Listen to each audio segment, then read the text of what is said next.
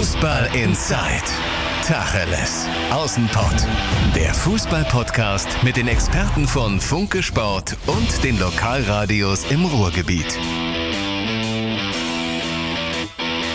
Ich räume erst dann auf, wenn es nicht anders geht, sagt der Mann, neben dem ich jetzt hier in Köln sitze, in seinem Büro, nicht in seinem Haus. Das ist Sebastian Hellmann. Ich grüße dich. Ja, hallo. Ich freue mich, dass äh, ich äh, mit dir den Podcast bestreiten darf. Jetzt gucke ich mich mal hier um und es sieht doch eigentlich ganz aufgeräumt aus. Es steht da so ein bisschen Tippkick, eine kleine Meisterschale. Miroslav Klose, Kikomania, überragend, den hatte ich auch. Der steht da, aber eigentlich aufgeräumt ist es doch hier. Ja, es ist okay, ne? Also ich habe natürlich jetzt, wenn Gäste kommen, haben wir ein bisschen, wir sind ja zu zweit im Büro, habe ich immer so ein bisschen, räume ich dann schon auf. Und weil ja es dem Jahresende zugeht, habe ich äh, die letzten zwei Tage mal so ein bisschen im Büro die Sachen weggeräumt, die ich wahrscheinlich nicht mehr brauche in nächster Zeit. Und deswegen sieht es einigermaßen aus, ne? Muss ich sagen. Du willst mir doch jetzt nicht erzählen, dass du extra für mich aufgeräumt hast. Doch, doch, doch, doch so ein bisschen. Also Jahresende natürlich, dann wusste ich natürlich, dass du kommst und äh, ich habe einen großen Schreibtisch. Das sieht auch, wenn man das alles an die Seite schiebt, sieht er sogar so ein bisschen aufgeräumt aus. Deswegen ist das so. Was müssen die Menschen über dich wissen, die dich nicht kennen, die jetzt unseren Podcast hören?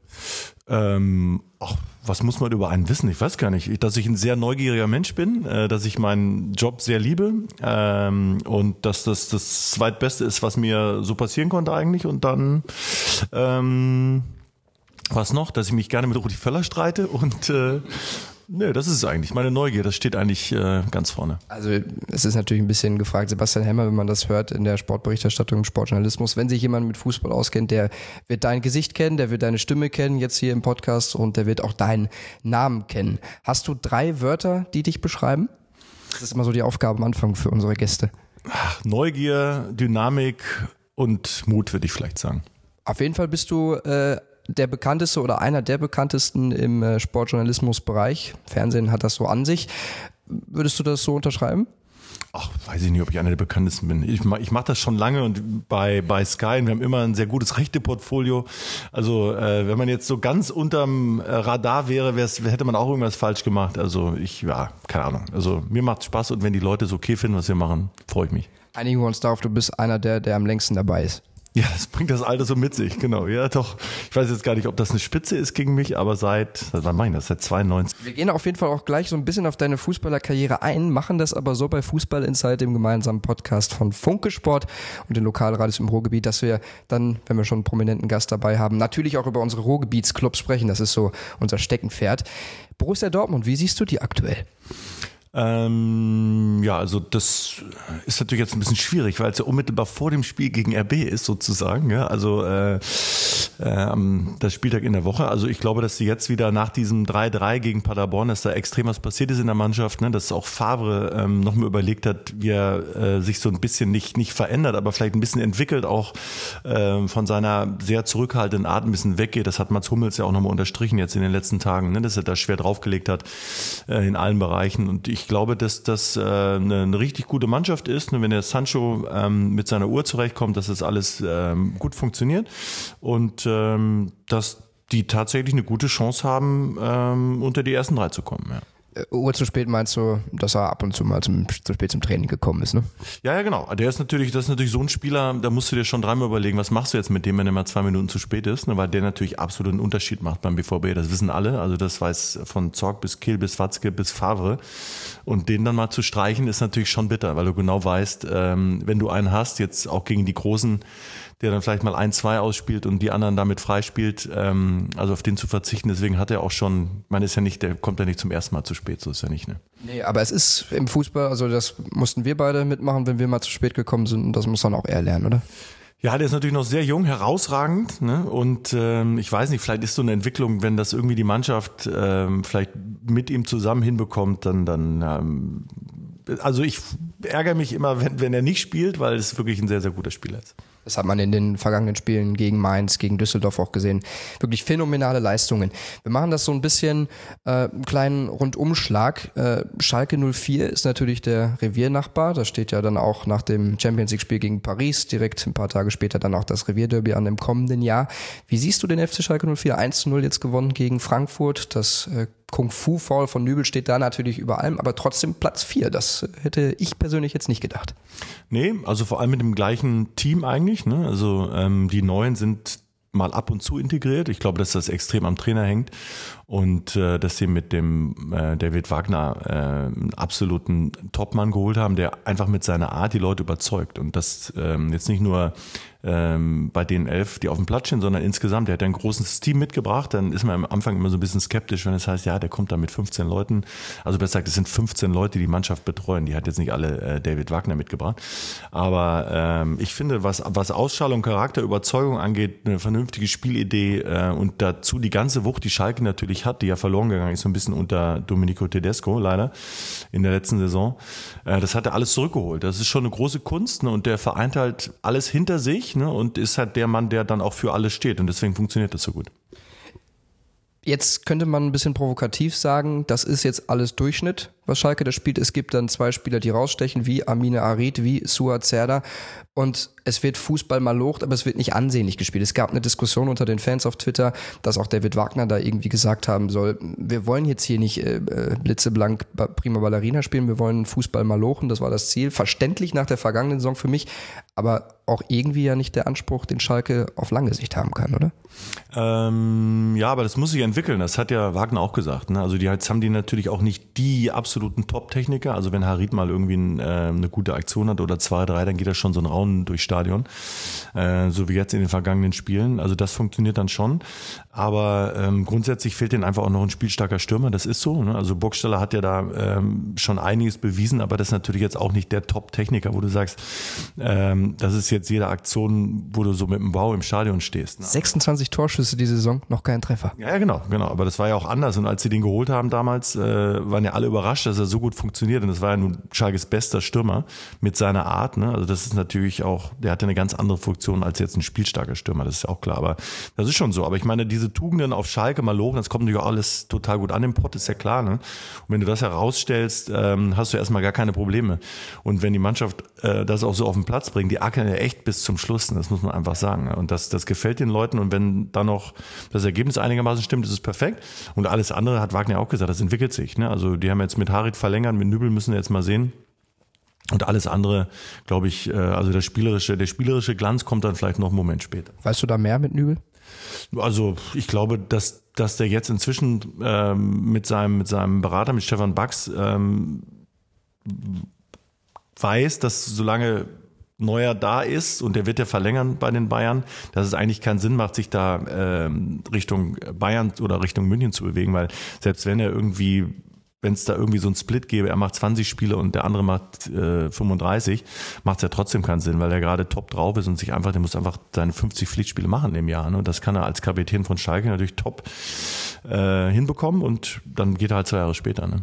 Auch wenn er jetzt in einer kleinen Formkrise steckt, so ein bisschen Unsicherheit in den vergangenen Wochen hat und jetzt eben dieses Foul. Aber ähm, ja, wie hast du das gesehen? Ich meine, wollte da Oli Kahn nachahmen? Nein, das wollen wir jetzt nicht unterstellen, aber äh, er hat so ein bisschen daran erinnert, ne?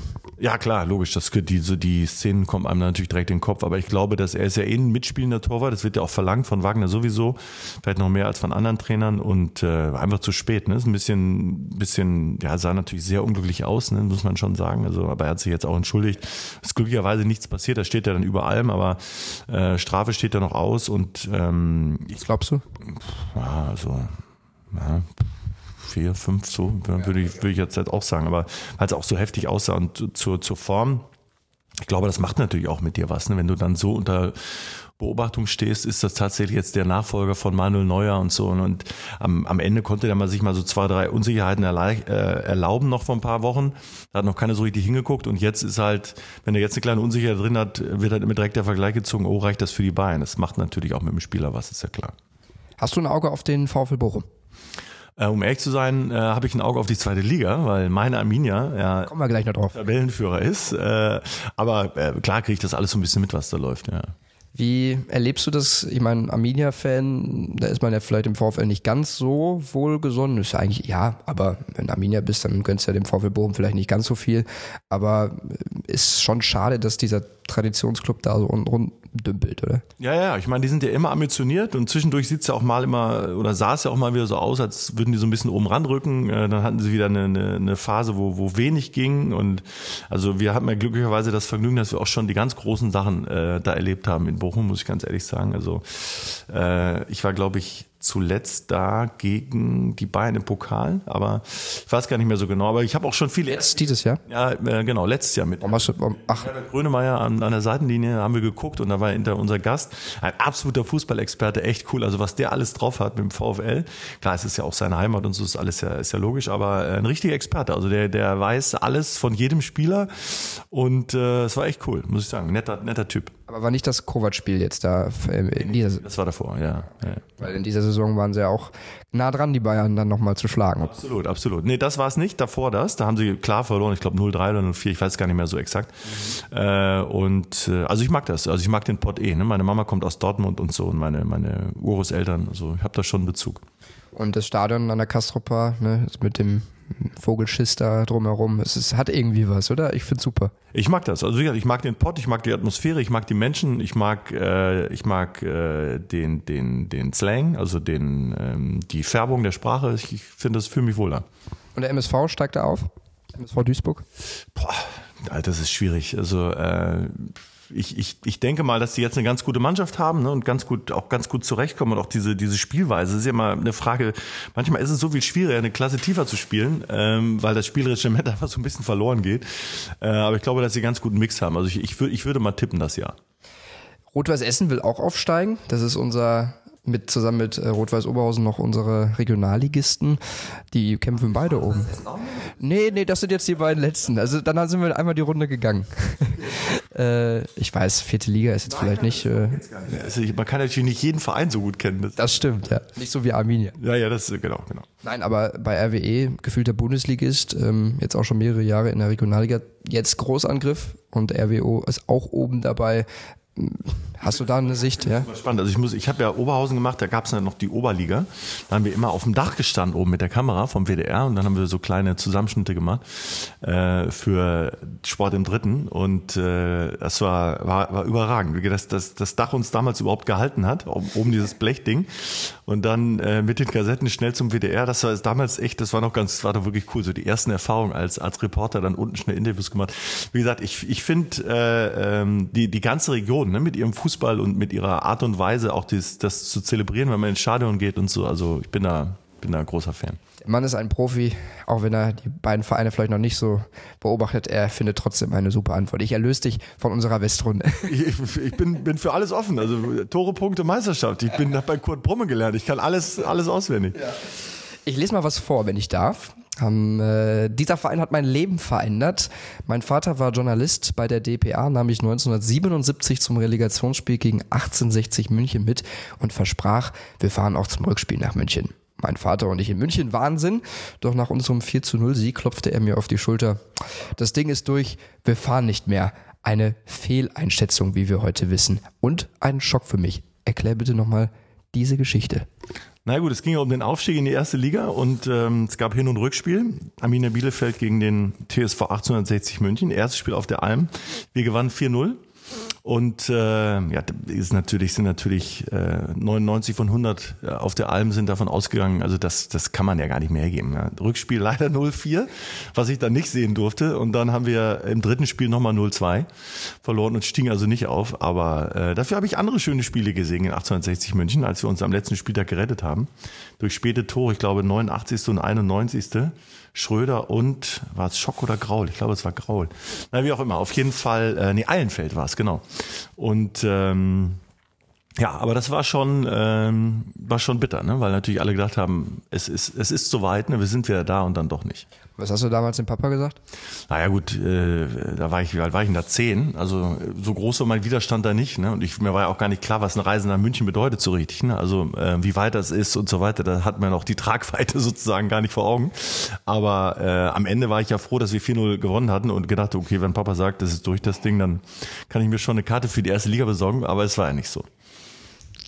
Stimmt es, dass du im Alter von 5 bis 15 Jahren jedes Spiel, jedes Heimspiel gesehen hast? Ja, also ich würde schon sagen äh, 95 Prozent. Ab und zu haben wir Samstag selber gespielt, dann konnte ich nicht. Aber äh, wir hatten so zwei der Kumpels, mit denen sind wir mit dem Bus dahin gefahren, immer äh, Block 3 oder Block 6 im Wechsel. Also Block 3 war ja der Fanblock, so einer, ähm, so ein Gerüst, eine Holztribüne auf so einem, so einem alten Gerüst. Das war schon. Steigst gerne aufs Dach, höre ich gerade. Ne? Nee, nee, nee, das war, das war, nee, nee, das war, das war, ein, das war ein Gerüst einfach, also wie so ein Stahlgerüst äh, mit Holzaufbauten. Es wackelt auch immer schön. Oder Block 6, das war genau Höhe, Höhe Mittellinie. Da waren wir so früh da, sind sozusagen mit dem, mit dem Öffnen der Tore, äh, Block 6, genau Höhe Mittellinie, ähm, direkt am Anfang äh, haben wir dann gestanden, also so Reihe 1. Das war mal ganz cool. Da konnte man noch so ein bisschen mit den Spielern kommunizieren. Norbert Ronja hat immer auf unserer Seite gespielt, mit dem haben wir immer so ein bisschen gequatscht zwischendurch. Wie? Ja, der fragt ja mal so nach Zwischenständen äh, in den anderen Stadien. Echt? Wie im Radio, und dann sagt, wie steht's in Nürnberg? 2-2. Ach so, weil er gerade nichts zu tun hat auf der linken Seite. So, das war ganz nett eigentlich. Äh, Im Ernst jetzt? Das ist heute ja undenkbar. Ne? Doch, doch, das stimmt. Ja, sowas. Ja. Ich meine, du, du sitzt äh, am Wochenende ja auch nah dran äh, bei Sky am Spielfeldrand, aber jetzt mit Marco Reus äh, so ein Pläuschen findet da nicht mehr statt, oder? Nee, nee, das, das inzwischen, nee, nee, nicht mehr. Nein, nein, nein. Das war, damals war der Fußball auch noch nicht ganz so dynamisch. Heute haben die ja alle ständig was zu tun über 19 Minuten, aber früher war es ganz, war es etwas entspannter. Ist ja irre. Hast du da manchmal auch eine Flasche Wasser noch reingereicht? Nee, nee, nee, nee, nee, nee, nein, nein, nein, nein. Das war, das war vis-à-vis. Das waren so zwei Meter ne, bis zur, bis zur Auslinie. Und wenn er dann mal einen Einwurf hatte und den machte und äh, dann, nicht oft, aber fünf, fünf Mal ist das schon vollkommen. Ne? Hast du ihn dann nochmal angespornt oder ausgemeckert? Nee, nee, nee, Andronia, ich meine, das waren ja alles unsere Helden damals, ne? Also deswegen, äh, es ging ja immer nur nach vorne, ne? Und äh, nee, nee. Ist ja Wahnsinn. Aber äh, dieses Jahr die Arminia Tabellenführer, Herbstmeister in der zweiten Liga. Hoch, also ich bin HSV-Fan, darf ich ja zu meiner Schande gestehen. Äh, für die Hörer im Bot, die werden mich jetzt natürlich verfluchen, aber das ist nun mal so, dazu stehe ich auch. HSV Bielefeld, ich könnte mich drauf einigen. Sollen wir, sollen wir das so lassen oben? Ah, Schwarz-Weiß-Blau, Arminia und der HSV ist natürlich die Fanfreundschaft. Ich könnte da gut mit leben, aber äh, ja, ich meine, wir sind natürlich so auswärts stark, ist ja Wahnsinn. Ne? Also ich muss schon sagen, das ist schon äh, der Uwe Neuhaus, der passt da super rein. Und ähm, ist der nicht Sauerländer? Ich glaube ja sogar, ne? Ich glaube irgendwie am Rande des Sauerlands. Merkst du, wie schlecht vorbereitet ich bin? Das weiß ich nicht. Ja, in jedem Fall, ähm, äh, ja, mit unserem Klos und Vogelsammer und und und. Also ist schon, äh, macht Spaß und gut, aber ist ja jetzt, wir haben ja noch nicht mal Weihnachten, also äh, mit Stuttgart, äh, ich weiß gar nicht, wir haben die gestern gespielt überhaupt. 1-1. 1-1, gut, ich habe nur, ich habe es geguckt bis bis zum 1-0 für Darmstadt schon, Wahnsinn, der VfB. Naja, also äh, ähm, für uns war das Unentschieden jetzt in Heidenheim wichtig und müssen uns mal gucken. Also wenn wir da hochgehen. 0-0. Ja, ja, aber ist in Ordnung. Also Heidenheim ist ja, die waren ja dran, ne? Also das muss man, wenn die auf Abstand hält. Und äh, der Schmidt, also der Frank Schmidt, der Heidenheimer Trainer, ich finde ihn ja super, also einmalig, was der macht da mit seinen Jungs. Und ähm, ich, ähm, ja, also wenn wenn es irgendwann mal dazu kommt und wir machen ein Topspiel auf der Alm oder in der Schüko Arena, wäre es natürlich eine 1 plus. Mit Sebastian Hellmann natürlich am Spielfeldrand. Auch wenn du, du hast mal gesagt, äh, es ist dann nicht ganz so schlimm, wenn ich da offen mit meiner Liebe zur Arminia äh, kommuniziere, weil die halt nicht so oft im Fokus sind. Findest du das generell problematisch, wenn, wenn die jetzt, sag ich mal, auch wieder in der Bundesliga sind und du stehst dann da im Topspiel oder kannst du das auch trennen? Ah ja, das, das kann ich auf jeden Fall trennen. ne? Ich glaube, das ist bei so kleinen Vereinen ist ja auch, oder kleineren ist es ja auch okay, glaube ich. Da wird einmal so eine gewisse Sympathie nicht übel genommen. Wenn man sich jetzt outen würde als Bayern- oder Dortmund-Fan, äh, lustigerweise glauben ja die, die Dortmunder, dass ich eher zu den Bayern halte und die Bayern, dass ich eher zu Dortmund halte. Das ist eigentlich ganz witzig. Ähm, Ja, wird, wird dir das so vorgeworfen? ja, was heißt vorgeworfen? Also ähm, ich, ich, ich kriege das schon mit, dass die, ähm, dass die Herren in München eher glauben, dass ich äh, zu den zu den Schwarz-Gelben halte und die Schwarz-Gelben, äh, glaube ich, denken eher, dass ich ähm, für die Münchner bin, weil unsere, weil unser Sender in München ist. Aber ist auch wurscht. Also das stimmt auf jeden Fall nicht. Und äh, aber ich komme ja mit beiden gut aus, von daher ist ja in Ordnung. Also ich, ich, ich mag den Fußball und habe da wirklich keine Priorität in der Bundesliga. Und wenn jetzt die Arminia, wenn es denn jetzt die Arminia sein sollte, äh, die werden jetzt nicht um die ersten zehn mitspielen äh, oder um die ersten fünf.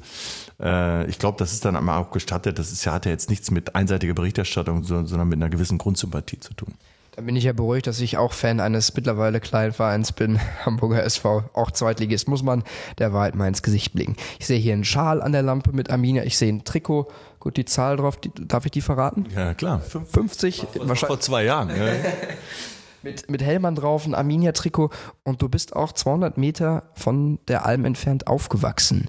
Wie sah das da, wie, wie, wie bist du denn aufgewachsen da früher im Bielefelder Land? Ja, ich war noch ganz klein. Also wir haben direkt am Oetker-Park ähm, gewohnt und ähm, wenn man den querte, war, war man direkt bei der Alm sozusagen. Aber wie gesagt, da war ich noch, da war ich noch sehr, sehr klein. Und dann bin ich ja ins Umland gezogen und äh, mein Papa hat weiter in Bielefeld gearbeitet und es gibt ja diese schöne Geschichte von äh, Dr. Oetker, der, wo die Arminia immer äh, Unterstützung erbat und der auch immer geholfen hat oder auch ähm, gesponsert hat. Und der war mal ein bisschen pikiert, dass ähm, es war ja sein Park sozusagen und dass die äh, Fans auf dem Weg ins Stadion ähm, oft in seinen Park Pipi gemacht haben, weil sie es nicht mehr ausgehalten haben auf dem Weg ins Stadion. Und dann hat der, der Arminia gesagt, pass auf, ich baue euch ein neues Stadion, so ein bisschen weiter Richtung Universität. Und ich bezahle das auch. Entschuldigung, und bin dann auch weiter Sponsor. Und hat die Mine gesagt, nee, das brauchen wir nicht, das machen wir nicht. Äh, wir bleiben da, wo wir sind und alles ist schön. Dann hat der ähm, August Oetker, also der ältere Herr, dann beschlossen, dass er das dann, das Sponsoring sozusagen einstellt. Und haben sie lange mitgekämpft mit dieser widrigen Entscheidung. Naja, auf jeden Fall ähm, bin ich dann aus dem Umland eben im Bus hingefahren. Und ähm, ja, Und generell so Kindheit da auch zur Schule gegangen oder wie war das bei dir? In Bielefeld-Sennestadt, also ein Vorort, genau, habe ich mich so bis zum Abitur gequält, muss ich ganz ehrlich sagen. Ich war jetzt kein, kein überragender Schüler leider. Und ähm, ja, aber da habe ich immer viel Fußball gespielt, mal viel Sport gemacht und so. Haben wir auch ein Sportabi, durften wir da machen. Das war auch ganz gut, das ist mir entgegengekommen. Und Wenigstens einfach, was gut war, ne? ja, ja, ja, doch, doch. Also Sport, Bio, Erdkunde, Deutsch. Das war so die einzige Kombination, wo ich eine Chance hatte, muss ich ganz ehrlich sagen. Und ähm, naja, es hat am Ende hat's funktioniert und ähm, nicht großartig, aber es hat gereicht. War eine 4 vorkommen oder eine 3 oder eine 2? Eine 3. Eine 3. Eine 3? Opera 3? 3,2. Also es war, es war wirklich schlecht. Also wie gesagt, aber äh, ich bin an die Sportschule gegangen und ich habe immer nur Brände gelöscht. Also wenn ich, wenn ich Englisch 5 stand, habe ich alles auf Englisch gesetzt, dann habe ich Englisch 3 gestanden, dann war Mathe 5, dann habe ich alles auf äh, Mathe gesetzt, dann war Mathe 3, dann war Deutsch 5. Also es ging immer so, es gab immer so ein, ein, ich bin immer nur von Feuer zu Feuer gelaufen. Ja, das könnte man jetzt einen schönen Vergleich machen. Feuerwehrmann in der Schule, Feuerwehrmann in der Bundesliga. Ne? Ab und zu bist du auch im Abstiegskampf im Einsatz. Also das zieht sich so durch dein Leben, Ja, ja, ja, ja, doch so ungefähr, ja. wenn man mal einen ganz schlechten Vergleich bemühen will. Es hat auf jeden Fall auch deine Fußballkarriere zerstört, dass du so, ich sag mal, schlecht in der Schule warst oder für was du ja beschrieben hast, schlecht. Deine Eltern haben dich nicht ins Tor der Arminia gelassen. Ja, ja, ich genau, ich habe mal ein Spiel gemacht, da war ich im Tor, weil ich ich fand diese Tor früher gab es ja eigentlich nur Torwart oder bei uns jedenfalls, wenn wir da so gekickt haben, Torwart oder Mittelstürmer, das waren so die die Helden, ne? Und dann bin ich mal ins Tor gegangen irgendwie ein, zwei Saisons und dann ähm, hat mal jemand von Arminia Bielefeld so ein Spiel gesehen und gesagt, ob ich nicht da äh, spielen wollte. Und da war ich natürlich Ich mega. ja, ja, ja. Ich habe gedacht, Arne, jetzt, jetzt, jetzt geht's los. Ja. Ich werde jetzt mit Pelzmantel und Porsche und Wahnsinn, das ist jetzt genau meine Liga sozusagen. Und dann bin ich aber zu Hause, nachdem ich da den Vortrag sozusagen äh, losgeworden bin, dass ich jetzt zur Arminia gehe, äh, bin ich je eingebremst worden, ob meine schulischen Leistung das kennen wir nicht. Das würde äh, parallel wäre das nicht möglich. Und äh, dann wurde das abgeblasen sozusagen von zu Hause. Wie hat der junge Sebastian Hellmann da oder der kleine Sebastian Hellmann da reagiert? Naja, ich war natürlich erst verständnislos, weil ich dachte, das kann doch nicht sein, ich schaffe das alles. Ne? Und dann war mir aber irgendwie klar, es ist wahrscheinlich dann doch die richtige Entscheidung. Aber ich hatte auch coole Jungs da, mit denen wir gekickt haben. Ne? Also es, wir haben schon eine ganz gute Jugend gehabt in Erlinghausen beim TSV. Und ähm, da waren auch meine ganzen Kumpel und so, das war schon in Ordnung. Also das wäre auch schon echt viel Guckerei gewesen und so. Und ähm, dann hätte das mit der Schule auf keinen Fall, also auf keinen Fall funktioniert. Und äh, deswegen im Nachhinein ähm, völlig richtige Entscheidung. Ich war jetzt auch nicht so talentiert, dass ich gesagt hätte, ich hätte es geschafft oder sowas. Ne? Ich wollte jetzt nämlich sagen, jetzt kannst du, aber bist du, bist du dann so einer, der sagt, ja, hier damals, das hat ja null daran gelegen, meine Eltern Schule, äh, sonst wäre ich auf jeden Fall der Profi mit Porsche und Pelzmantel geworden. Oder sagst du dann, nee, hätte auch nicht gereicht? Na gut, mit dem Porsche und Pelzmantel auf jeden Fall, glaube ich. Nein, keine Ahnung. Nein, Ja, wärst du so gewesen? Nein, ich habe ja, ich hatte das Glück, dass ich Linksfuß war. Ja? Also früher war es tatsächlich so, dass es, äh, die waren ja ähm, rar, ja, also so beidseitig und so war noch nicht. Deswegen habe ich eigentlich immer in jeder Mannschaft gespielt, weil es gab immer nur ein oder zwei, die auf links spielen konnten. Ne? Also entweder Linksverteidiger oder linkes Mittelfeld. Äh, zeitweise auch links außen. Das war eigentlich mein großes Glück und deswegen war das, das war okay, aber ich hätte es als Profi hätte ich, das hätte nicht funktioniert. Bei mir auch nicht, bin ich auch ehrlich. Sind wir beide ehrlich. Haben wir noch eine Gemeinsamkeit. Es war auf jeden Fall nicht so schlecht ähm, mit der Schule. Du hast dein Abi geschafft, das haben wir jetzt geklärt. Note lassen wir mal dabei. Bis an die Sporthochschule in Köln gegangen. Also das heißt, du bist äh, studiert und Diplom hast du auch gemacht damals. Das heißt, so ganz so ein schlechter Schüler bist du ja dann doch nicht. Oder lag es dann daran, dass das dir mehr lag, was du da studiert hast? Nee, nee, nee, eigentlich nicht. Also ich habe das einfach nicht begriffen, ne? dass man äh, ein bisschen aufpassen muss, einfach in der, wenn man da ist, auch zuhört. Ne? Und das, das habe ich nicht so richtig verstanden. Und äh, an der Spo war es natürlich, weil es ist natürlich klar, wenn man, wenn man so sportbegeistert ist, so insgesamt, das war natürlich schon ganz cool mit den vielen Praxiskursen und so. Das war für mich äh, ideal. Haben dann noch, da gab es ja so einen Kommunikationszweig, den gibt es heute auch noch. Äh, und ähm, das, das hat mich begeistert, ne? weil mein Dad ja auch äh, Journalist war. Deswegen habe ich direkt gedacht, das ist vielleicht ganz cool. Und ja, Dein Papa war bei der Deutschen Presseagentur, hat da gearbeitet. Im, im Bielefelder Raum, wenn ich das jetzt richtig verstanden habe. Ganz kurzer Schwenk schon mal vor. Wie, wie war denn dann die Zeit, als du auch gesagt hast, ich möchte das auch machen? War das ähm, schwierig, weil der Papa das Vorbild war? War das hilfreich? Wie war das bei dir, bei euch? Mein Papa hat ja geschrieben und viel Politik gemacht und so und ähm, deswegen gab es da eigentlich kaum Parallelen. Ne? Also der hat natürlich schon eine, tolle Art zu schreiben, das fand ich, hat auch viele Bücher geschrieben und war auch ein äh, toller Künstler und äh, hat viel gemalt. Aber das, also so kreativ, was das angeht, war ich nicht. Ne? Also ich war eher so ein, so ein ähm, ja, wie soll ich sagen? Also äh, ich war nicht schüchtern, eher extrovertiert, ne? Und deswegen äh, war das war meine Herangehensweise einfach ein bisschen anders. Ne? So, hallo, jetzt komme ich. Und dann ähm, hat das nicht über die feine Feder, sondern eher so ein bisschen über die, die laute Art funktioniert. Aber am Ende hat's was, war es auch nicht ganz unerfolgreich. Wollte ich gerade sagen, hat ja ganz gut funktioniert. Was hat der Papa so gesagt oder was sagt er so zu deinem Weg? Ähm, ja, der war natürlich ganz stolz. Ne? Den gibt es leider nicht mehr, muss ich sagen, und hat natürlich am Anfang so alles so ein bisschen mitbekommen, war dann auch schon ähm, früh in Rente dann, also was heißt früher, der war dann schon in Rente, als ich so anfing eigentlich und äh, hat viele Sachen gesehen und ja, wie das dann so ist, ne? ist natürlich dann toll, wenn Papa so ein bisschen stolz ist, wenn er was macht. Das war ganz cool eigentlich. Aber wie gesagt, das hat sich jetzt nicht so überschnitten irgendwie, auch jetzt thematisch nicht und inhaltlich nicht. Deswegen, ähm, also ich hab, war sehr stolz auf meinen Vater und er war dann am Ende auch, konnte ein bisschen stolz auf, auf den kleinen Sebastian sein sozusagen. Studium aber auch nicht nur geparkt, sondern auch ausgenutzt. So Köln studieren ist schon nicht, nicht so schlecht, oder? Ja, ja, doch, doch. Nee, das war, wir haben das in vollen Zügen genossen, muss ich ganz ehrlich sagen. Also ich habe dann auch relativ früh angefangen zu arbeiten, beim WDR, äh, im Sportarchiv. Das war ein Riesenglück, dass ich da äh, einsteigen durfte. Habe ich ein Jahr als studentische Hilfskraft gearbeitet.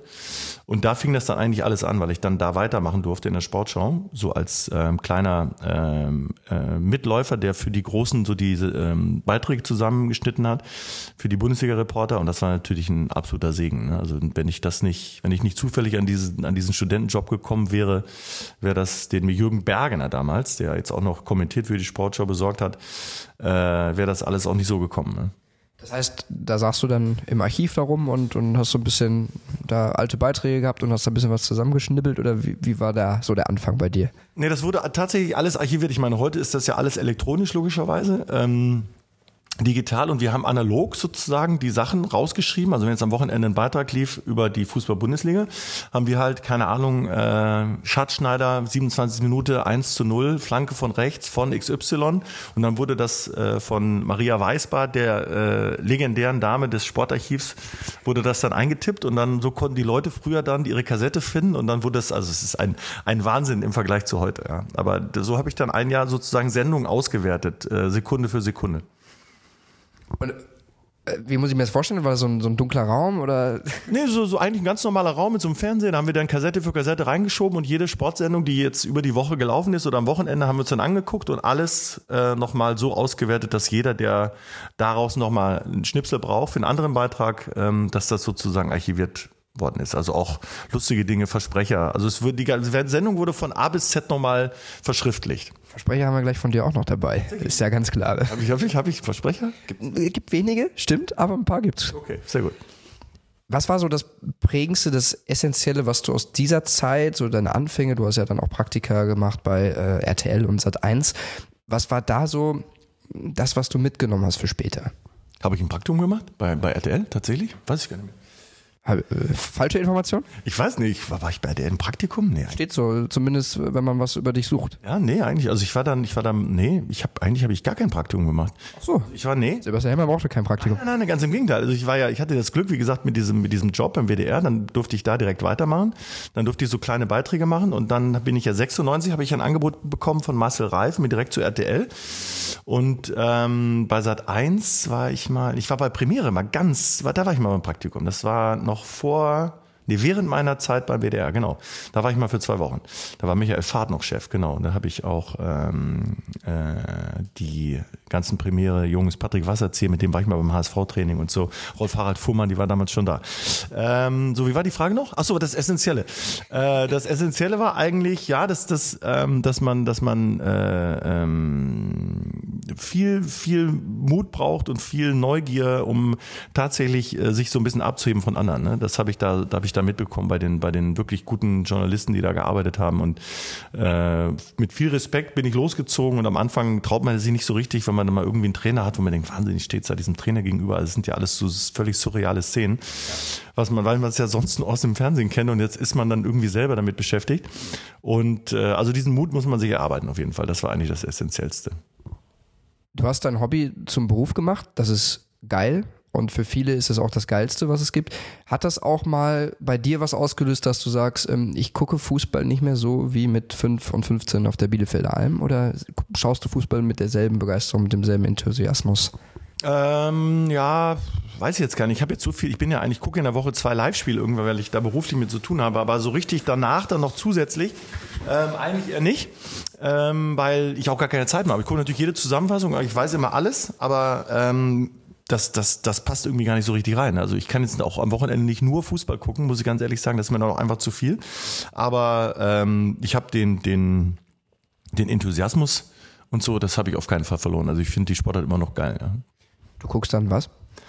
Ähm, also die Arminia gucke ich natürlich. Ne? Und dann, äh, also egal, wenn ich Freitag zu Hause bin, gucke ich das Freitagsspiel, samstags bin ich ja die ganze Zeit unterwegs, dann gucke ich das Sonntagsspiel, wenn ich dann, wenn ich dann wieder da bin, ne? oder Premier League oder was auch immer. Also was mir so vor die Flinte kommt. Ne? Aber ich äh, bin jetzt nicht so, dass ich sage, okay, ich muss jetzt unbedingt zu dem Zeitpunkt X oder Y schauen, weil heutzutage gucke ich es dann halt danach irgendwie, ne? weil ja alles on demand ne? und so, weißt ja. Ich habe mal was mitgebracht. Ja. Schau mal einmal ein Bildchen an und dann kannst du ja so ein bisschen in, in Erinnerung schwelgen. Wir können uns das ja mal gemeinsam anschauen. Ist ein bisschen klein geraten, aber ihr seht das jetzt nicht. Das ist Sebastian Hellmann mit einem roten Premiere-Mikro in der Hand. Und wenn ich schau mal so. Premiere World, wenn mich nicht alles täuschte. Also, das ist, müsste das Logo von Premiere World sein. Wir waren erst Premiere, dann Premiere World. Dann waren wir wieder Premiere, glaube ich. Dann waren wir Sky. Ja. Die Anfänge mit, mit, mit Wuschelkopf, also wuscheliger als jetzt und kritischen Blick. Man, mir, mir, der kritische Blick wird mir zum Beispiel immer vorgeworfen. Ich sei zu, ich sei zu ernst. Oder auch häufig. Man könnte auch sagen, seriös. Ja, äh, vielleicht erwarten die Menschen im Sport etwas, etwas, wie soll ich sagen, etwas mehr Leichtigkeit, aber eigentlich bin ich, aber das ist ja so subjektiv. Ich, ich finde, ich habe ich habe so ein, ich nehme es nicht zu ernst eigentlich, ne? Ähm, also es gibt ja diesen Leitspruch, nimm alles wichtig, aber nichts ernst, mit dem versuche ich eigentlich so durchs Leben zu gehen. Ne? Und es ist am Ende dann auch, Entschuldigung, nur Fußball. Es ist nur Fußball, genau. Das sage ich aber auch allen immer. Also äh, glücklicherweise ist es nur Fußball. Ne? Also ich kenne schon die Tragweite logischerweise. Ja? Und der Sport ist ja auch das soziale Schmiermittel unserer Gesellschaft und so. Das ist alles okay. Aber letztendlich weiß ich auch, wir, wir reden nur über ein 1-0 oder über 0-1 und ähm, danach gehen alle wieder nach Hause und sind man Tag glücklich oder nicht glücklich. Das muss man schon alles noch in Relation setzen. Ne?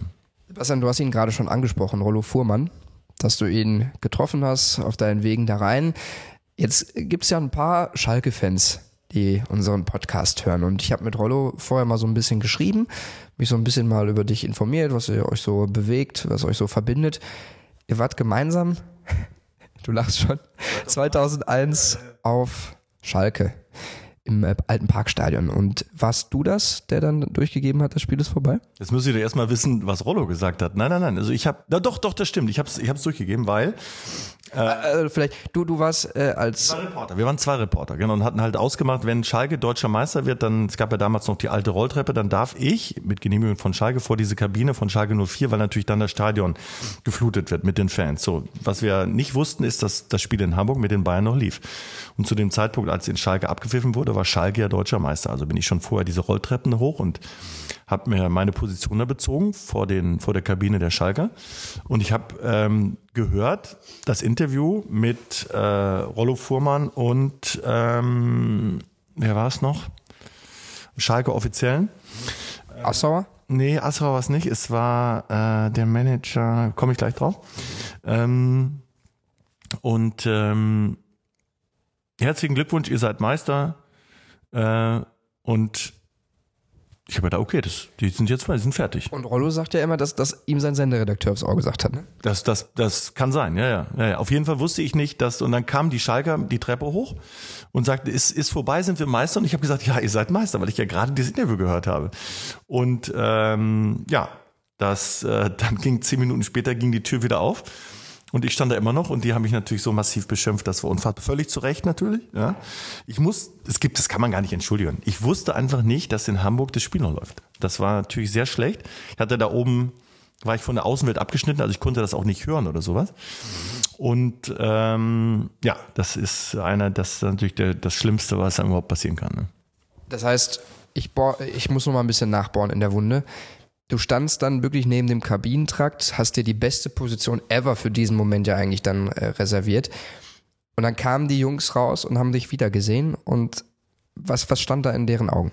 Ja, die haben totale Fassungslosigkeit, Entsetzen äh, und totale Enttäuschung, dass ich den jetzt, also ich habe die ja mit dem Glauben in die Kabine geschickt. Sie sind deutscher Meister, ja. Und dann hat ja irgendeiner in der Kabine den Fernseher angemacht, nach fünf Minuten, nach, und dann hieß es auf einmal, Hamburg spielt noch. Und dann habe ich gesagt, wie Hamburg spielt noch? Ich gesagt, hä, wieso spielen die noch? Ja? Und dann Freistoß im, im 16er Rückpass. Oh ey. Und da habe ich schon gedacht, oh, das darf jetzt bitte nicht wahr sein. Ja? Und dann kam es ja so, wie es kommen musste. Bayern ist Meister und dann geht, die Tür auf und dann kommt mir natürlich. Wer kam da? Äh, Ton kam, glaube ich, als erster. Äh, wer kam denn noch? Na, auf jeden Fall, das war, es waren furchtbare, furchtbare Szenen. Ich glaube, ich habe es auch schon so ein bisschen verdrängt. Ne? Aber habt ihr heute dann nochmal drüber gesprochen, ist das alles wieder okay, oder? Nee, nee, das, das ist, ich habe mich auch entschuldigt und so. Also ich habe jetzt auch ganz viel mit den Schalker noch zu tun gehabt und so. Also so ist jetzt nicht. Ne? Aber es war natürlich, ähm, ähm, ja, es war unangenehm. Ich würde es gern rückgängig machen, aber auch das gehört halt zur Vita. Ne? Also Abschließende Frage dazu. Wie schwer war das dann noch, die Sendung, die muss ja auch weiterlaufen, dann noch Interviews zu führen, generell das noch zu bewerkstelligen für dich?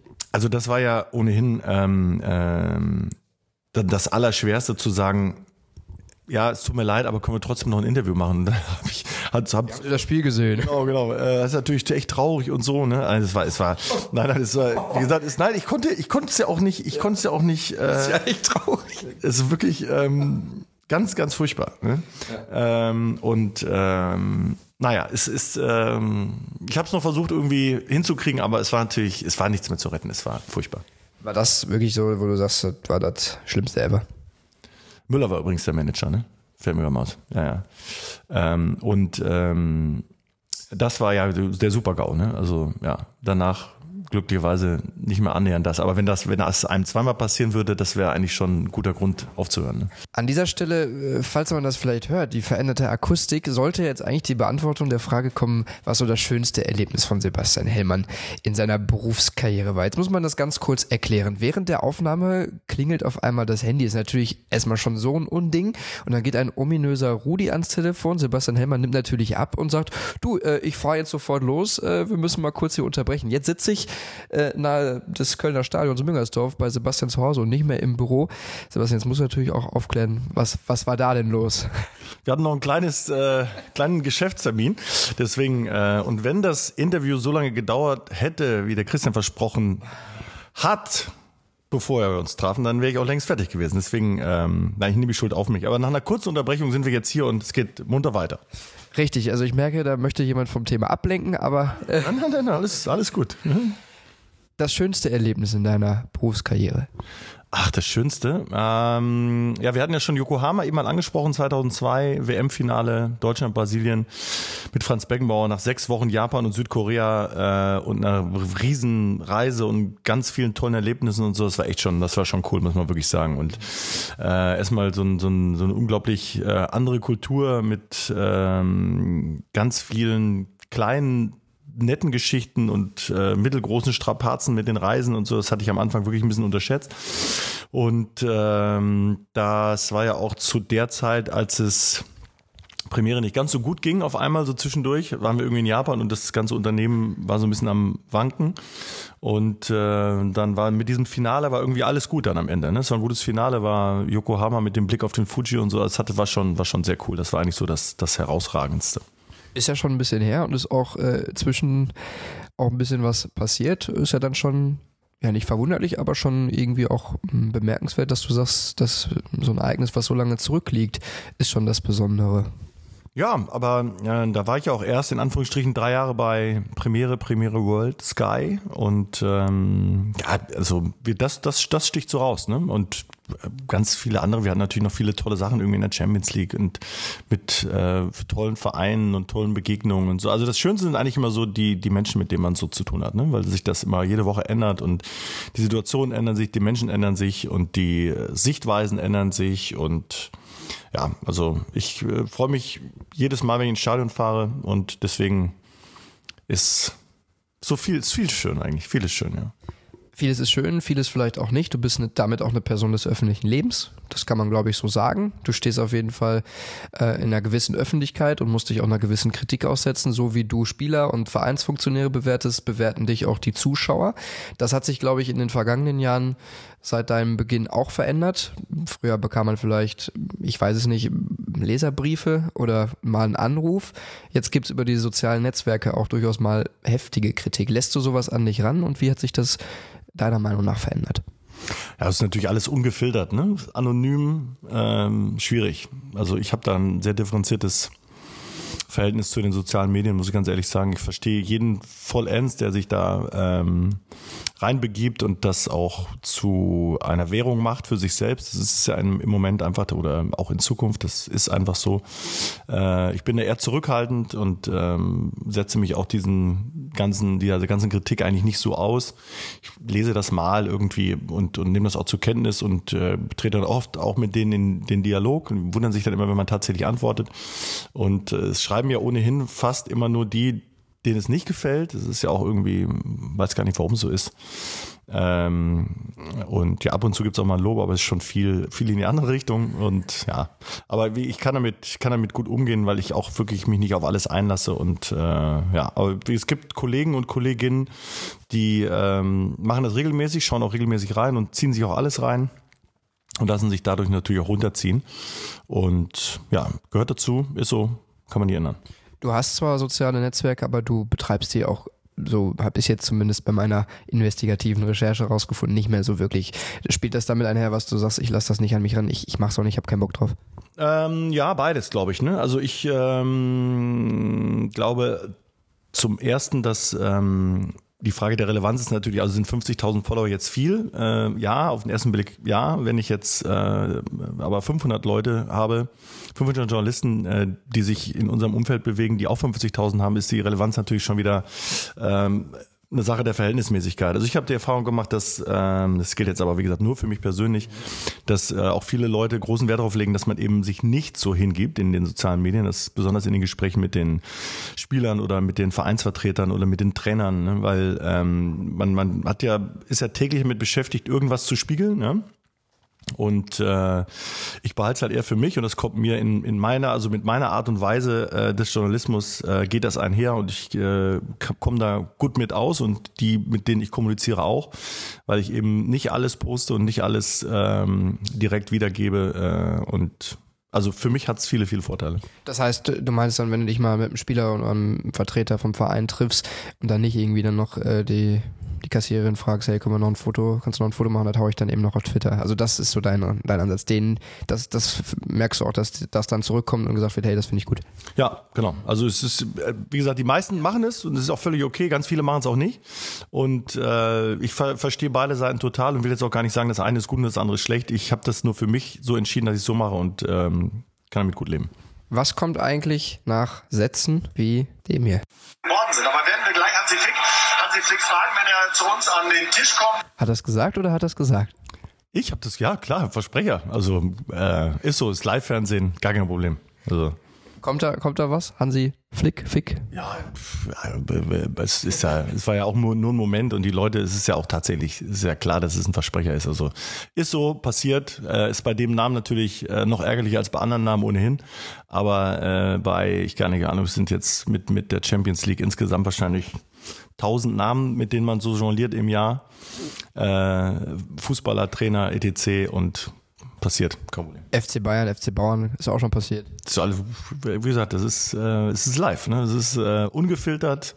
Äh, die Leute sprechen drüber, grinsen, aber that's it. Also genau, und so muss man damit, finde ich, auch umgehen.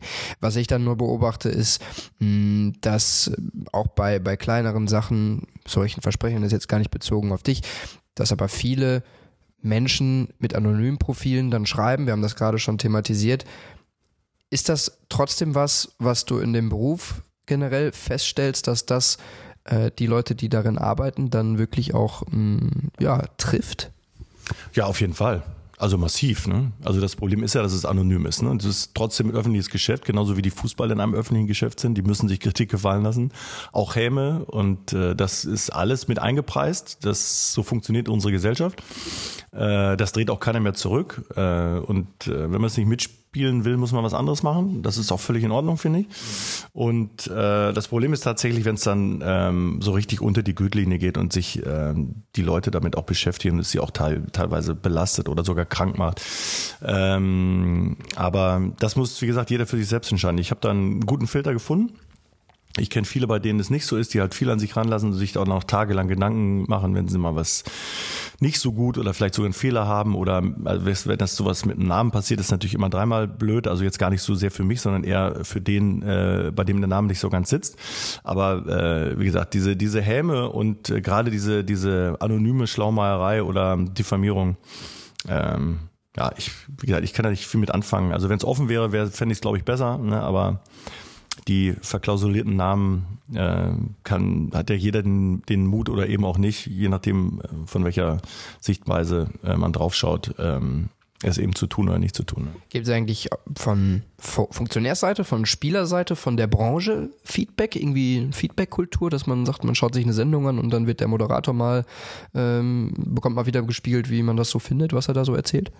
Ja, das ist ganz unterschiedlich. Also die stecken natürlich auch so drin irgendwie. Eigentlich ähm, bisschen blöderweise ist, dass sie es dann von Dritten irgendwie so zugespielt bekommen. Ne? Also, da könnte dann auch mal was falsch rüberkommen. Ne? Ja, wir hatten es jetzt bei Christian Streich, der, der mit Abraham da aneinander geraten ist beim Spiel. Und äh, der Abraham, Abraham rannte ihn um und dann äh, wurde irgendwie Christian Streich vermittelt, ich hätte massiv an ihm Kritik geübt und äh, wir haben hinterher auch telefoniert und dann, bis ich ihn irgendwann befragt habe, haben Sie es denn eigentlich selber gesehen, diese Sendung? Und er meinte, nee, das wäre ihm zugetragen worden. Dann ist es natürlich schwierig. Ne? Also äh, und das ist, das ist eigentlich auch häufig so, das hat gar nicht mit Christian Streich zu tun, also den schätze ich als Trainer unglaublich. Und ähm, aber man muss es natürlich, um, um wirklich eine Kritik üben zu können, muss man natürlich selber gesehen haben und nicht habe gehört das.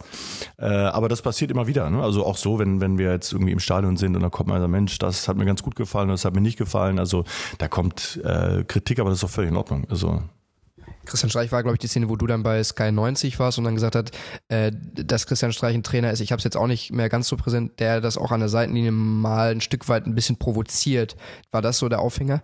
Ja, genau. Also ich habe gesagt, also ich weiß ja, wie Christian Streich coacht, ne? Also weil, weil wir sehen ihn ja äh, jede Woche, dass der äh, toller Trainer ist und in seiner Welt coacht in diesen 90 Minuten. Aber das ist auch völlig legitim. Und ähm, der, der äh, ist äh, wie soll ich sagen, an einer, an einer Grenze, wo es, wo es, äh, wo er seine Mannschaft hilft. Und äh, manchmal, wenn man jetzt mit den vierten Offiziellen spricht oder mit den Schiedsrichtern, ist es auch, ist es nicht so leicht mit ihm, aber das ist auch völlig in Ordnung. Ja? Und das habe ich gesagt. Und das ist auch, ist auch gar nicht schlimm. Ich habe nicht gesagt, dass er irgendwie, dass, dass, dass er das provoziert hat. Ne? Man sah natürlich, dass er irgendwas ruft in die Richtung ich habe im Prinzip nur eine Bildbeschreibung gemacht.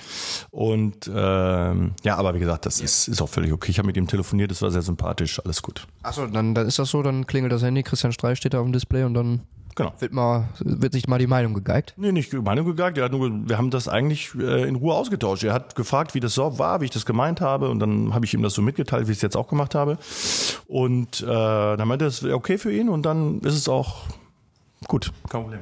Bisschen emotionaler ging es hierzu. Als Trainer nicht fragen, wie kann ich meiner Mannschaft jetzt den Impuls geben, helfe ich ihr so oder nicht? Es ist ja klar, dass es so nicht, also runter muss er eh irgendwann.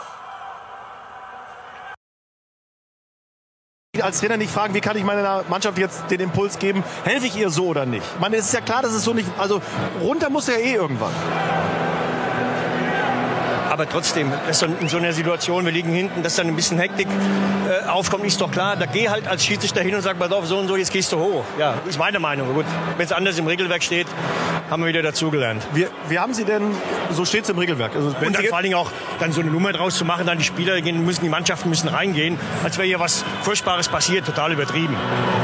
ähm, auch das muss Zweier so machen, wenn er entscheidet, das Spiel zu unterbrechen. Das Ja, da geht doch mal hin zum Trainer. Ja, ich sage doch nur, was der, wie es in den Regeln steht. Ah, ja, ja. Ja. ja, so, ist es nun mal. Also Dann hält sich der Zweier dran, weil es für ihn natürlich, das hat es noch nie gegeben in der Fußball-Bundesliga. Eine Spielunterbrechung, weil ein Trainer nicht auf die Tribüne geht, wenn er vom Platz gestellt oder von der, aus der Coachingzone. Er hat sich auch revanchiert, deswegen hat er auch den Elfmeter nicht gefilmt. Na, Das gleicht sich dann das wieder weiß aus. ich jetzt nicht. Das weiß ich jetzt nicht. Das sage ich aber. Steile These, aber trotzdem, was, wenn Sie jetzt Roger Schmidt sehen, treffen? Also Ich habe ihn ja schon gesehen, Im ich war Sinne, ja auch kurz was drin. sagt er denn? Also im Sinne des Vereins, im Sinne von Bayern 04 Leverkusen, was, was sagen Sie ihm? Dass wir hätten Elfmeter kriegen, was wollen Sie, was haben Sie jetzt als mit Roger Schmidt? Was wollen Sie als mit Roger Schmidt Ich als? finde, ich finde, er hätte hochgehen müssen, weil er die Situation ja so nicht retten kann. Er aber weiß ja, dass er hoch muss. Das hat aber nichts mit dem Resultat zu tun. Es ist doch viel wichtiger, dass der keinen Elfmeter gepfiffen hat, oder finden Sie nicht? Ja, ich meine doch nur.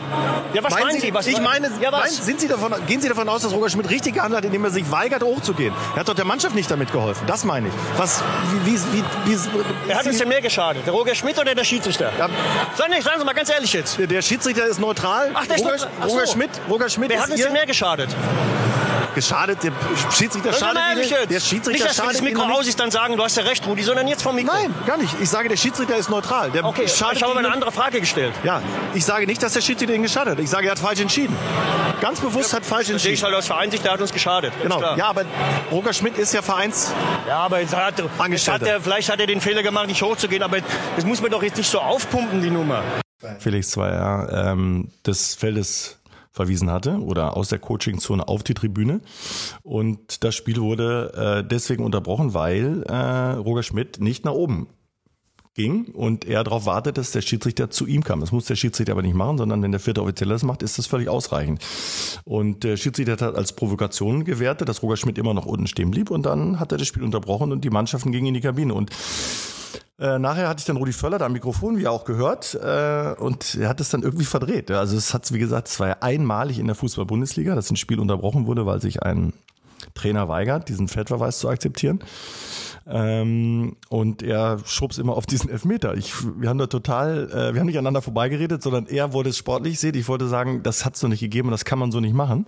Und ähm, ja, das war ist halt Rudi Völler, wie er leibt und lebt. Also davon, gerade von solchen Momenten lebt ja auch die Berichterstattung, lebt der Fußball, äh, außergewöhnliche Situationen. Es ist ja auch da, es ist nur Fußball, es ist keinem irgendwas passiert, es ist alles okay. Der eine war der Meinung, ähm, es ist äh, die Folge, dass der Elfmeter nicht gegeben wurde. Ich sage, es ist ja Wahnsinn, dass so ein Spiel unterbrochen wird, weil der Trainer sich weigert. Naja, aber es ist äh, ein kleines Stückchen ähm, emotionale Ferngesch Fernsehgeschichte, sag ich mal. Total. Also es ist, glaube ich, ist es das emotionalste Interview oder die Auseinandersetzung, die du hattest? Ja, ich hatte mit Matthias Sammer auch schon ein paar, mit Jens Lehmann, also gab schon ein paar Herausforderungen, muss ich ganz ehrlich sagen. Ähm, das war schon, war schon sportlich. Aber Felix Magath, äh, Rudi Assauer, Christoph Daum, also wir hatten schon, gab schon ein paar Kämpfchen, ne? Also Wie, wie ist denn das dann für dich in dem Moment? Ach, ich bin da eigentlich ganz gelassen, ne? weil ich ähm, ich versuche ja nur neugierig wirklich neu. Das ist, glaube ich, eine, was ich was ich für mich sagen kann, dass ich tatsächlich es wirklich wissen will, warum irgendwas wie passiert ist, ne? und dann auch keine Lust habe irgendwie nachzugeben. Das hat jetzt gar nicht irgendwie mit nervig zu tun, sondern ich möchte dann, dass der der Interviewpartner mir die Frage beantwortet, die ich ja nur im Namen des Zuschauers stelle. Ja, es ist ja nicht klar interessiert mich das auch, aber ich versuche natürlich oder wir versuchen ja mal so zu fragen, was ist das Thema und was denkt jetzt der Mann oder die Familie oder die Kumpels, die da zusammensitzen, was wollen die jetzt von Rudi Völler wissen? Und ähm, das versuche ich mit einer großen Hartnäckigkeit, aber immer noch mit einer großen Fairness, glaube ich jedenfalls. Und ähm, ja, das, wenn das gelingt, ist es ganz gut, aber ich kann da bin da auch wirklich total gelassen, weil es ist, äh, ähm, ich, es kann ja nichts passieren. Ne? Der kann sich aufregen, kann sagen, ich habe keine Ahnung vom Fußball. Das ist immer so der Rest, äh, letzte Reflex dann, äh, der, der dann kommt. Ne? Ja, wann, hat- wo haben Sie denn Fußball gespielt? Äh, aber letztendlich ist das wurscht. Ne? Es war natürlich eine hitzige Diskussion, hat man bei dir auch äh, gemerkt, denn dann wurdest du auch gegengefeuert und auch mal nach deiner Meinung gefragt, ist dann ja auch nicht üblich, man sonst fragt man immer mal selber. Äh, Schellte da dann auch danach das äh, Telefon mal oder? Ja, ja, ja. Wir haben gesprochen dann einen Tag später. Also wie gesagt, mit Rudi Völler ist es immer super nett. Der war, war mal Trainer beim AS Rom und äh, wir hatten vorher ein Interview, da war er noch in Leverkusen und dann ähm, fragt er mich, ich sag im Studio hinterher beim Interview, ich sag Herr Völler, was machen Sie denn jetzt? Gehen Sie jetzt, bleiben Sie in Leverkusen oder gehen Sie zum AS Rom? Und dann fragt er mich, was würden Sie denn machen? Ich sag, wenn ich Spieler beim AS Rom gewesen wäre, die ganzen Italiener lieben Sie, die Römer noch mehr, würde ich zum AS Rom gehen. Und er so, ah, okay, dann weiß ich das auch. Und dann war das Interview zu Ende und dann ging er nach Rom und war aber tot, tot, äh, tot unglücklich, weil es irgendwie nicht funktioniert hat. Es hat einfach nicht, nicht zusammen gematcht. Das lag jetzt auch an keinem, weder an Förder noch an, an, an AS. Es hat einfach nicht funktioniert. Und dann kam er wieder irgendwie nach ein paar Wochen und sagte, ja, Sie haben ja damals geraten, zum AS Rom zu gehen. Weil ich natürlich, äh, der, der trifft die Entscheidung ja nicht, weil ich ihm sage, er soll zu AS Rom gehen. Also es gibt ganz viele lustige Sachen. Es ist einfach, und dann haben wir auch gesprochen, ähm, also nach diesem etwas hitzigen Interview oder nach dieser Diskussion, das ist alles, alles okay. Also es ist, wie gesagt, auch Rudi Völler weiß, es ist äh, immer fair und dann ist es doch gut. Stichwort nicht, äh, wenn das Mikro aus ist, sagen, Rudi, du hast doch recht, ne? Nee, nee, nee, das mache ich nie. Das mache ich nie. Nein, nein, nein. nein. Äh, aber das macht er ganz gerne, dass er so Gegenfragen stellt. Das hat er auch beim Kollegen äh, Lindemann auch gemacht. Können Sie mir sagen, dass Sie noch Field Reporter bei Sky sind? War auch ein legendäres Ding. Vor einem Jahr, glaube ich, war das auf Schalke gegen Leverkusen. Das macht er irgendwie ganz gerne, ne? Ja, genau, genau. Ja, das, das, aber das ist auch okay. Das ist ja auch unterhaltsam für die Zuschauer. Ne? Also ähm, das hatten wir letztens auch nochmal irgendwie, äh, wer sagt denn, dass Sie nicht für Sky England arbeiten in der nächsten Saison? Können Sie mir das jetzt hiermit ausschließen? Ich sage, nee, ich kann gar nichts ausschließen. Aber das ist ja wirklich, das ist auch nett. Ne? Also das, das wollen die auch sehen. Und so eine, solange, wie gesagt, solange es auf einer vernünftigen Ebene bleibt, finde ich das völlig okay. Ne? Manchmal trifft es halt sehr schnell ab, wenn die dann total genervt sind und sagen, ja, das interessiert mich jetzt nicht Ihre Frage und völlig am Thema vorbei. Was haben Sie denn für ein Spiel gesehen und so? Äh, das ist natürlich dann so ein bisschen unangemessen, aber äh, auch das gehört dazu. Wir biegen schon ab in unseren letzten Themenkomplex leider, wie ich finde. Wir sitzen jetzt hier bei dir zu Hause. Erstmal vielen Dank für die Einladung nochmal. Ist ja auch nicht gerade so üblich. Ich blick mal raus, schöner Garten, großer Garten, hab schon gesagt, oh, da hüpft ein Eichhörnchen drumherum. Da kann man schon gut Fußball spielen. Du hast mal in einem Interview gesagt, du würdest gerne dein Motorrad hier hinstellen. Ist aber, ich sehe es noch nicht. Nee, nee, nee, um Gottes Willen, das steht in der Garage. Also ist ja auch jetzt gerade Dezember, ne? also acht Grad. Äh, ich glaube, äh, ist keine Motorradzeit, aber äh, vielleicht mal im nächsten Leben irgendwie, dass ich so eine kleine Ecke habe für mein Motorrad in der. Nein, nein, nein, das ist in der Garage steht das schon ganz gut. Und äh, es ist äh, nicht angemessen, das ins Wohnzimmer zu fahren, glaube ich. An, an wem scheitert es denn? An dir eigentlich nicht, oder? Ja, mir scheitert es nicht. Nee, nee, so viel sei gesagt. Aber äh, so viel Platz ist ja auch nicht in meiner kleinen Hütte. Also von daher ähm, ist alles gut, so wie es ist. Was ist das für eine Maschine? Äh, eine Harley. Nicht schlecht. Und dann äh, geht es immer im Sommer, geht es hier dann äh, am Müngersdorf vorbei, oder? Ja, doch. Also wir fahren viel, wenn, wenn wir, ähm, wir haben ja jetzt unter der Woche auch mal irgendwie Zeit, weil wir ja hauptsächlich am Wochenende arbeiten. Und dann fahren wir halt mal irgendwie so einen Donnerstag ein paar Stunden irgendwo in die Eifel und fahren so ein bisschen. Das ist ja sehr entspannt und hat was, hat viel von, von Abschalten, ne? weil man ja nicht telefonieren kann und nichts auf einen einströmt, außer die Gegend. Das ist schon ganz, ganz nett. Also das Fahren erlaubt die Frau, das Hinstellen in, ins Haus nicht. Halten wir das fest. Wie sieht denn so ein du bist viel unterwegs. Du bist mal im Studio, wenn Champions League ist, oder auch mal am Spielfeld dran, wenn Champions League ist.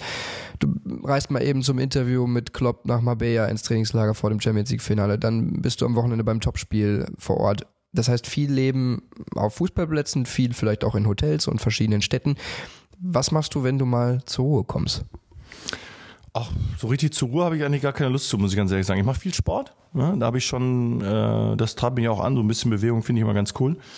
Und äh, kann da eigentlich ganz gut abschalten und so richtig zur Ruhe kommen. Also ich das, dann fahre ich eigentlich tatsächlich Motorrad oder, oder ich mache selber Sport. Ne? Also das ist schon irgendwie. Und auf den Reisen ist ja auch viel, viel Stillstand und viel Warten und so. Das ist, ähm, hört sich ja immer so, so easy an, aber letztendlich nervt das auch tierisch, wenn man dann irgendwie zum, keine Ahnung, auf so einem Flughafen sitzt und es geht einfach nicht weiter. Aber wie gesagt, das ist ja alles, alles, ist ja alles, ähm, alles super. Also der ganze Job ist ja auch mit den von A nach B und so ist ja alles wunderbar. Ja, aber äh, trotzdem, das musst du gar nicht relativieren. Jetzt, ich darf es ja vielleicht sagen, ich habe das ja nicht in der Form wie bei dir, aber ich erlebe das ja auch äh, durch meine Tätigkeit. Und das ist dann schon, Wochenende hast du nicht. Und wenn mal jemand fragt, ein Kumpel oder so, hey, sollen wir da mal am Freitag oder am Samstag was machen? Geht nicht, weil du dich vorbereiten musst ne, oder reisen musst. Also da steckt auch schon was hinter. Ja, also zumal, wenn wir jetzt Samstag senden und Freitag ist irgendeine Veranstaltung, da äh, fällt es natürlich aus, ne? weil du kannst jetzt nicht irgendwie bis in die Puppen da äh, zaubern irgendwo in der Stadt und dann stehst du da samstags Kerzen gerade im Stadion. Das, das funktioniert halt nicht. Ne? Also so das, das ist, da gibt's halt schon was, was, was so Socializing angeht, gibt's einfach ein paar Einschränkungen, aber das ist auch völlig okay. Aber wie gesagt, so richtig zur Ruhe kommen, ich bin, bin kein Mensch, der irgendwie, also ich langweile mich schon gern, aber auch maximal eine Viertelstunde, ne? also länger darf es dann auch nicht sein. Und ähm, dann mache ich eigentlich irgendwas. Also ich bin bin, nicht so der Typ, der sagt, ich komme jetzt zur Ruhe, wenn, äh, keine Ahnung, eine coole Serie oder sowas. Also das jetzt auch schon. Ne? Also da habe ich, da habe ich jetzt auch Lust zu, dass ich mal irgendwie so ein paar Folgen am Stück ähm, gucke von irgendwas. Und ähm, aber so, so richtig, also zur Ruhe kommen im, im Sinne von, von Ruhe, äh, das mache ich eigentlich nicht. Sport dann was? Ach, alles. Wir haben hier, sind ja nahe Sporthochschule, nahe Stadion, da ist die äh, Playa, so eine Beachvolleyballanlage, da spielen wir im Sommer zweimal in der Woche oder haben wir den ASV, das ist, da gibt's so ein kleines so ein Fitnesscenter, so ein bisschen, da sind wir dann oder äh, gehen, äh, gehen laufen hier im Wald oder äh, Mal eben zum FC Köln ins Stadion. Ah, selten, das ist selten, weil das äh, kollidiert ja immer mit meinem Job. Äh, aber ich sehe die immer hier, wenn ich, also wenn ich ja späte Spiele habe und ähm, investen muss, dann sehe ich die immer äh, hier einmarschieren, euphorisiert und enteuphorisiert wieder ausmarschieren. Aber das Spielchen mache ich jetzt schon ein paar Jahre mit. Glaube ich dir.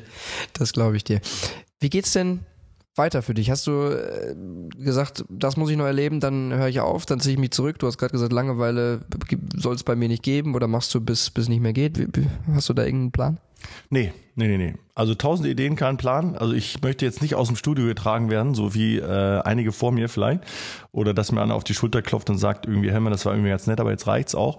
Also äh, ich, keine Ahnung, wir sind ja so hier so mit, mit den ganzen Kumpels, die ja auch wohnen, Tom Bartels, Flo König, Klaus Lufen und so. Das ist ja alles so eine, eine äh, Clique, die ja auch alle etwa gleich alt sind und alle den gleichen Job machen.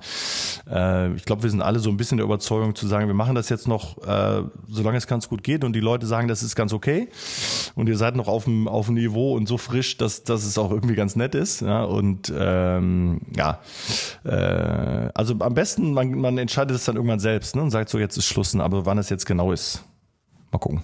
Eine Frage, die viele Fußballfans beschäftigt, die du dein ganzes Berufsleben fast mitmachst, die Reise Richtung der Rechtevergabe. Du hast den Wechsel auch mal mitgemacht, äh, Premiere zu Arena, dann wieder zurück. Dann äh, hieß es Sky, gut, das ist dann quasi dasselbe, nur ein anderer Name, aber jetzt wandert zum Beispiel die Champions League zu Amazon. Wie verfolgt man sowas als ja, Angestellter dann von Sky? Also die UEFA als Amazon sich bewarb um die Rechte, äh, war natürlich ganz happy. Ne? Wenn du so einen Player kriegen kannst, kann ich mir schon vorstellen, was das auslöst ne, bei der UEFA. Weil Aber du hast 20 Jahre vorher mit, mit einem anderen Sender zusammengearbeitet, ne? Ja, ja, genau, genau. Also wir hätten auch, also es gab dann noch ein Paket, ne? dann gab es ja zwei Bewerber, The Zone und uns und äh, irgendwann war es halt wirtschaftlich nicht mehr so darstellbar, dass es für uns keinen Sinn gemacht hat, weil es einfach zu teuer war, ist ganz einfach. Und äh, da gibt's ja Leute, die treffen die Verantwortung für das gesamte Unternehmen. Ne? Also kann man sich sagen, wir setzen jetzt alles drauf, um Leute auszustechen. Das war dann eben wirtschaftlich so nicht darstellbar und äh, äh, wir sind ja immer noch, anderthalb Jahre haben wir es ja noch, das ist schon mal Punkt eins, ja? Äh, das ist auch noch eine lange Zeit. Dann haben wir ja mit der Premier League und den ganzen anderen Rechten, also mit der Formel 1, der Bundesliga und so, die geht ja jetzt auch in die Verlängerung. Werden wir sicherlich ein sehr, sehr gutes Rechtepaket haben und dann muss man mal gucken, wie lange das geht. Also wie gesagt, andere sind ja auch schon angetreten und haben dann äh, festgestellt, dass das Geschäft mit so teuren Lizenzen nicht so ganz einfach ist und ist dann wieder äh, abgegeben und äh, man muss einfach mal gucken, wie sich das entwickelt. Also ich bin da auch ähm, entspannt, weil wir ein guter Sender sind mit guten Sportrechten, der wirklich gut Bericht erstattet. Das ist jetzt eine so logischerweise subjektive Meinung, aber äh, und wenn ein anderer kommt und mehr bezahlt, dann ähm, ist das so. Das ist ein, das ist Marktwirtschaft. Ne? Aber das betrifft ja dann auch Arbeitsplätze oder auch deinen Arbeitsplatz. Das, das heißt, so eine gewisse Unruhe ist ja dann immer schon mit dabei, oder? Ja, total. Aber ähm, ich kann mir da jetzt, ich kann mir da keine großen Gedanken drum machen. Ne? Also wie gesagt, es sind ja noch 18 Monate. Wir haben das jetzt noch noch anderthalb Spielzeiten. Und da muss man auch mal gucken, was was passiert. Ne? Welche Rechte werden noch verlängert? In welchem Umfang? Äh, was kommt dazu? Was geht weg? Äh, und äh, also ich bin da, ähm, ich habe das schon oft mitgemacht, wie viele andere auch. Bin äh, bin ja immer freier Mitarbeiter gewesen, war nie festangestellt. Und das Risiko ist halt immer äh, mit da, aber ähm, am Ende ist es wie bei, bei den Fußballern auch. Ne? Wenn äh, das ist alles, ist ein öffentliches Geschäft, es wird auch alles äh, nicht so schlecht bezahlt, wenn man freier Mitarbeiter ist und dann ähm, sind die Rechte mal da und mal nicht, was ich jetzt wirklich bedauere, weil wir ein gutes Produkt gemacht haben und jetzt zwei Streaming-Anbieter mit The Zone und mit Amazon äh, ist auch eine, eine, eine mutige Entscheidung, finde ich, von der UEFA. Äh, aber äh, letztendlich, das ist auch, äh, es wird auf anderen Ebenen entschieden, ne? da kann ich jetzt wenig zu sagen. Und das heißt ja auch nicht, die Premier League hattet ihr auch mal kurz nicht und jetzt habt ihr sie wieder. Das kann sich ja auch alles irgendwann wieder ändern. Das weiß man ja in diesem Bereich auch nicht. Sebastian, die letzten Worte. Nein, Entschuldigung, das, das klingt mit. Na, genau, vom rechte Paket zu den letzten Worten. Nein, Quatsch, die, den Abschluss in äh, unserer Podcast-Folge, wenn wir einen Gast da haben, darf immer der Gast übernehmen. Äh, meine, meine letzten Worte sind, wenn alles so bleibt, wie es ist, ist es gut. Wunderbar. Vielen, vielen Dank, Sebastian Hellmann, für deine Zeit. Mir hat's großen Spaß gemacht. Ich hoffe, euch auch. Und schreibt uns gerne mal, wie ihr die Folge mit Sebastian gefunden habt. Über die sozialen Netzwerke. Würde uns freuen. Ciao. Ciao. Fußball Inside, der Fußball-Podcast mit den Experten von Funke Sport und den Lokalradios im Ruhrgebiet.